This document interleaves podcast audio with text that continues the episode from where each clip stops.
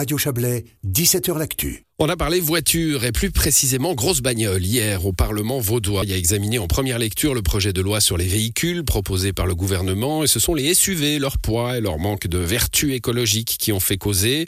On revient sur ce débat et ses enjeux avec une élue de la région, Chloé Pointet. Bonsoir. Bonsoir. Vous êtes député vert libéral euh, de la Riviera. Le Conseil d'État euh, fait un projet de compromis en somme hein, pour euh, diminuer l'impact climatique des véhicules, des véhicules thermiques, hein, énergie fossile, mais sans trop stigmatiser les régions périphériques, celles et ceux qui ont besoin d'un véhicule pour leur mobilité. c'est un jeu où forcément certains pensent qu'on va trop loin et d'autres pas assez. On verra ce que vous pensez, mais enfin c'est un petit peu le sentiment qu'il y avait hier lors du débat. Oui, c'est un peu ce sentiment qui était là. C'est un compromis qu'on nous a présenté et de notre côté, on le trouve un peu mou. Il ne changera presque rien à la situation actuelle et c'est pourquoi on a décidé de ne pas entrer en matière là-dessus. Alors, faites œuvre de, pédagogie avec nous, Chloé euh, Pointet. Euh, dites-nous un peu ce qui, ce qui doit changer dans ce projet de loi euh, adopté en première lecture. Il y en aura une deuxième.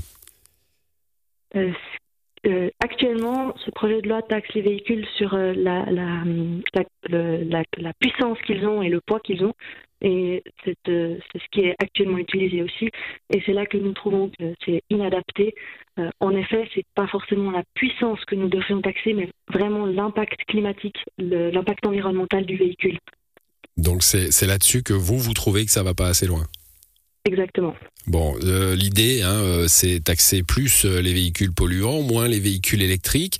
Il y a eu ce débat sur les SUV. alors, vous avez qualifié ce, ce, projet de loi d'un peu mou. Hein, donc là aussi, ces grosses voitures qu'on voit dans les villes, pas forcément dans les campagnes ou en montagne où on en aurait besoin.